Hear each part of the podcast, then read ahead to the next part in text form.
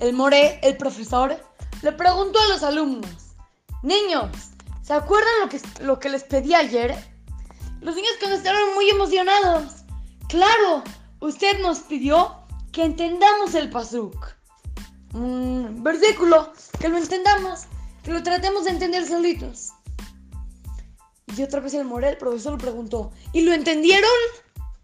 Los niños más buenos, los alumnos que mejor estudian, dijeron, sí, sí, muy emocionados.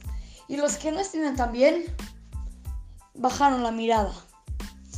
El Moré volvió a preguntar, ¿y tú, Yankee, tú lo entendiste?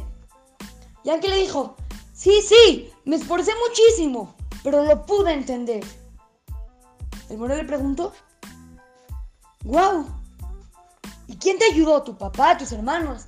Ese Morel sabía que Yankee es un niño que no estudia muy bien. Entonces se sorprendió que se haya entendido y le preguntó que si su papá, su hermano, ¿quién le ayudó a entenderlo? Yankee le dijo, no, pues muy simple. Le hablé a Rav Moshe Feinstein y él me contestó. ¿Qué? Se impactó el Rav. ¿Cómo? ¿Le hablaste a Rav Moshe Feinstein?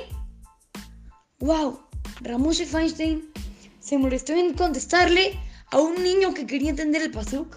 ¡Guau! ¡Qué grandeza! Le dice, ¿cómo? ¿Y no le preguntaste a tu papá? O...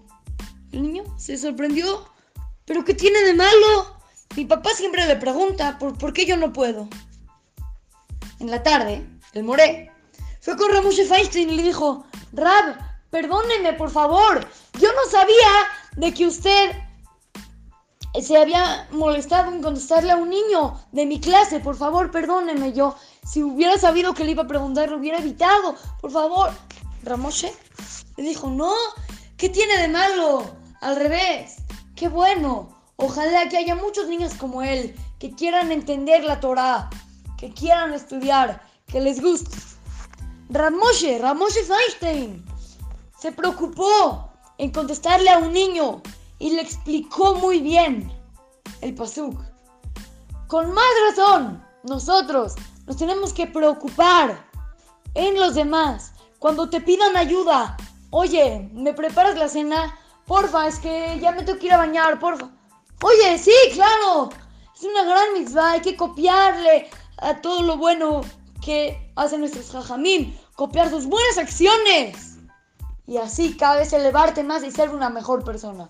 Así es que, con ustedes, su querido amigo Shimon Romano, para Try to Go Kids, Talmud Torah, Montes.